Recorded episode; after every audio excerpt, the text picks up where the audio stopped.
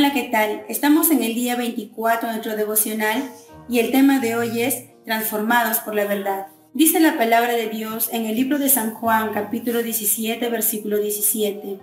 Santifícalos en tu verdad. Tu palabra es verdad. En cierta ocasión, Eduardo estaba en casa. De pronto, algo captó su atención.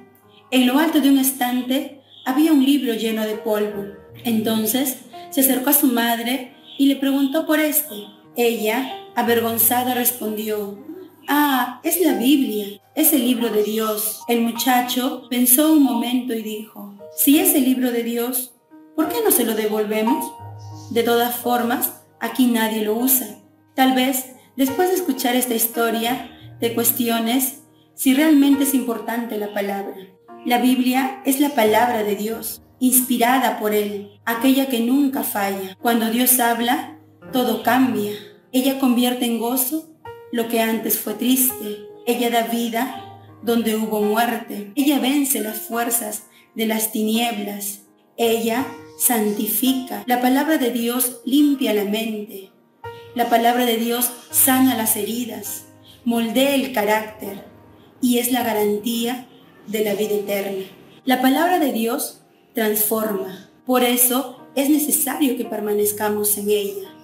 Dice el Señor en el libro de Juan capítulo 8, versículo 31. Si vosotros permanecéis en mis palabras, seréis verdaderamente mis discípulos. Para ser un discípulo tenemos que aceptar que la palabra de Dios es la guía infalible para tomar decisiones acertadas. Pero no es suficiente con conocer lo que la Biblia dice. Es necesario internalizarla. De esa manera, el Espíritu Santo transformará nuestras vidas a través de su verdad. Podemos precisar cinco formas de asimilar la palabra. Una, escucharla y aceptarla. Dos, leerla y conocerla. No puede pasar un día sin escuchar la voz de Dios a través de las escrituras. Tres, escudriñarla. Cuatro, memorizarla. Así, cuando estemos en dificultades, ella fluirá como una espada de doble filo, haciéndonos recordar las promesas de nuestro Dios. Y cinco, reflexionarla, meditar en ella de día y de noche. De esa forma nuestros caminos serán prosperados. Sin embargo, si no ponemos en práctica la palabra, estos principios se tornan inútiles. A Satanás no le incomoda que estudiemos la Biblia. Lo que él no puede soportar es que apliquemos enseñanzas a nuestras vidas, ya que de esa forma estaríamos construyendo nuestra casa sobre la roca, sobre Jesús, quien nos enseñó que la bendición de Dios no viene solo por conocer la verdad, sino por obedecerla.